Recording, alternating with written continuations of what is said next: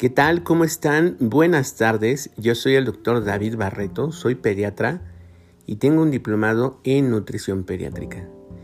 El día de hoy les voy a hablar sobre 5 mitos acerca de la lactancia materna. Así que aquí vamos.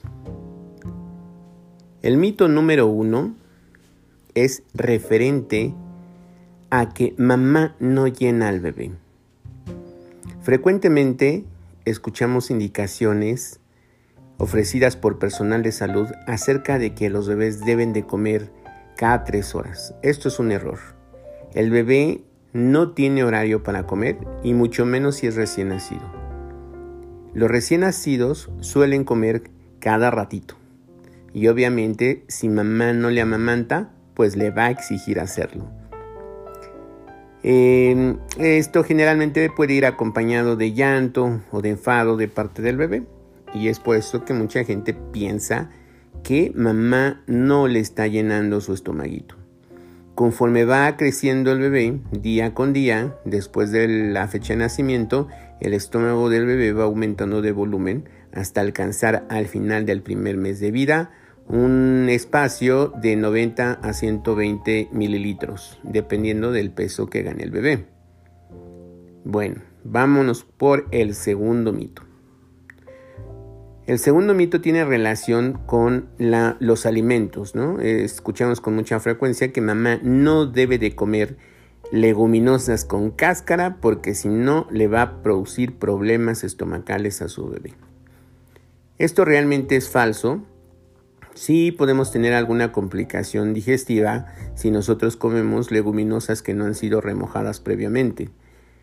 Em, pero el bebé pues prácticamente no debería de tener ningún problema, así que mamá puede comer cualquier alimento eh, siempre y cuando el bebé no demuestre datos de alergia alimentaria. La más frecuente es la relacionada con la alergia a la proteína de la leche de vaca.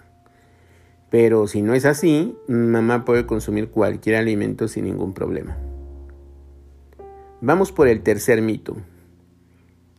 Hay que quitarle la leche a los bebés que están amamantados eh, por más de un año para que pueda comer bien. Obviamente este mito está muy arraigado y va a la par con la desesperación que pueden tener algunos padres de que sus bebés dejan de comer alimentos cerca del año de edad, lo cual es totalmente normal.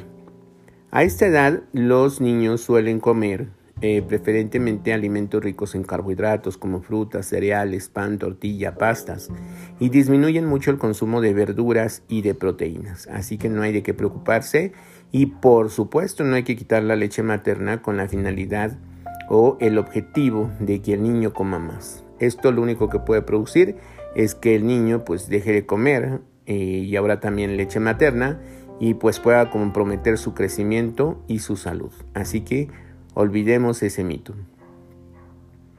Ahora vámonos con el cuarto mito y va relacionado directamente con la famosa alergia a la proteína de la leche vaca o también la intolerancia a la lactosa.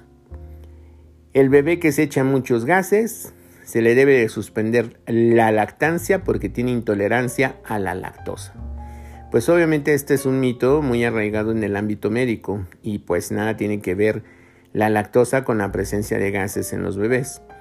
Em, bueno, mm, te voy a comentar algo que es muy importante que tú sepas. La intolerancia a la lactosa es una entidad que todos los bebés tienen de alguna forma y básicamente es que no tienen la cantidad suficiente de una enzima llamada lactasa para digerir la lactosa que proviene de la leche materna, la cual independientemente de la dieta no se va a modificar. Siempre va a existir lactosa, que es el azúcar que se encuentra en la leche materna en mayor cantidad.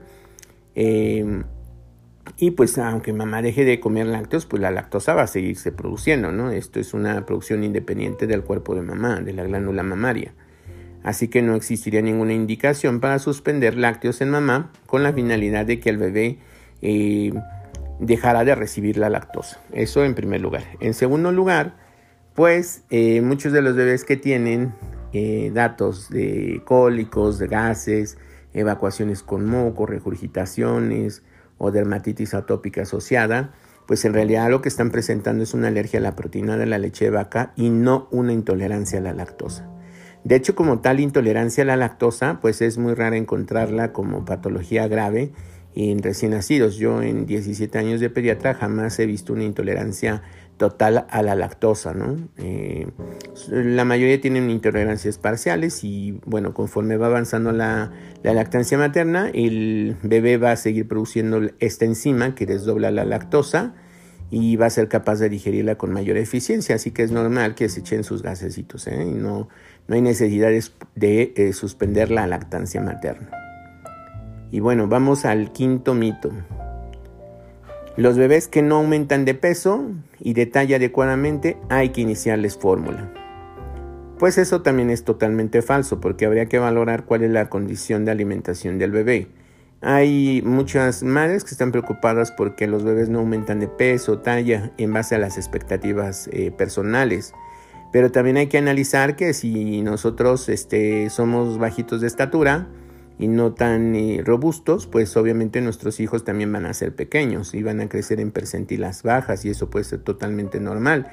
Es decir, esto es la carga genética ¿no? que tienen nuestros hijos y que bueno, pues eso no se puede modificar. Eh, habrá algunos niños cuya alimentación no sea tan adecuada, a lo mejor porque la técnica de lactancia materna está modificada de tal forma que no es tan eficiente la transferencia de leche o bebés que puedan tener este frenillo lingual o alguna patología como reflujo no tratado, pues obviamente no van a subir de peso adecuadamente y habrá que tratar todas esas enfermedades, ¿no? Pero de ahí a pensar que si un niño es pequeño, porque sus padres son también eh, bajos de estatura, habrá que quitarles la, leche materna y darles fórmula para que crezcan más, bueno, pues esto es falso y es un mito terrible, ¿no? Que incluso está muy eh, eh, como arraigado, ¿no? Incluso en la población médica, ¿no? Y pues nada que ver, ¿no? Eh, esos bebés pues hay que analizarlos correctamente en base a sus curvas de crecimiento, su velocidad de crecimiento y sus datos genéticos para determinar si están creciendo en el carril correcto o no. Así yo he encontrado bebés que pudieran ganar en los primeros tres meses de vida 700 gramos y es normal y algunos otros que pueden ganar hasta un kilo y medio en el primer mes y, de a kilo en los siguientes dos meses y es totalmente normal dependiendo de, quiénes son sus padres. Bueno, espero que les haya gustado esta grabación, es nuestra primera grabación. Eh, esperemos estar compartiendo con ustedes eh, más consejos acerca de pediatría. Cuídense mucho y que tengan una excelente tarde.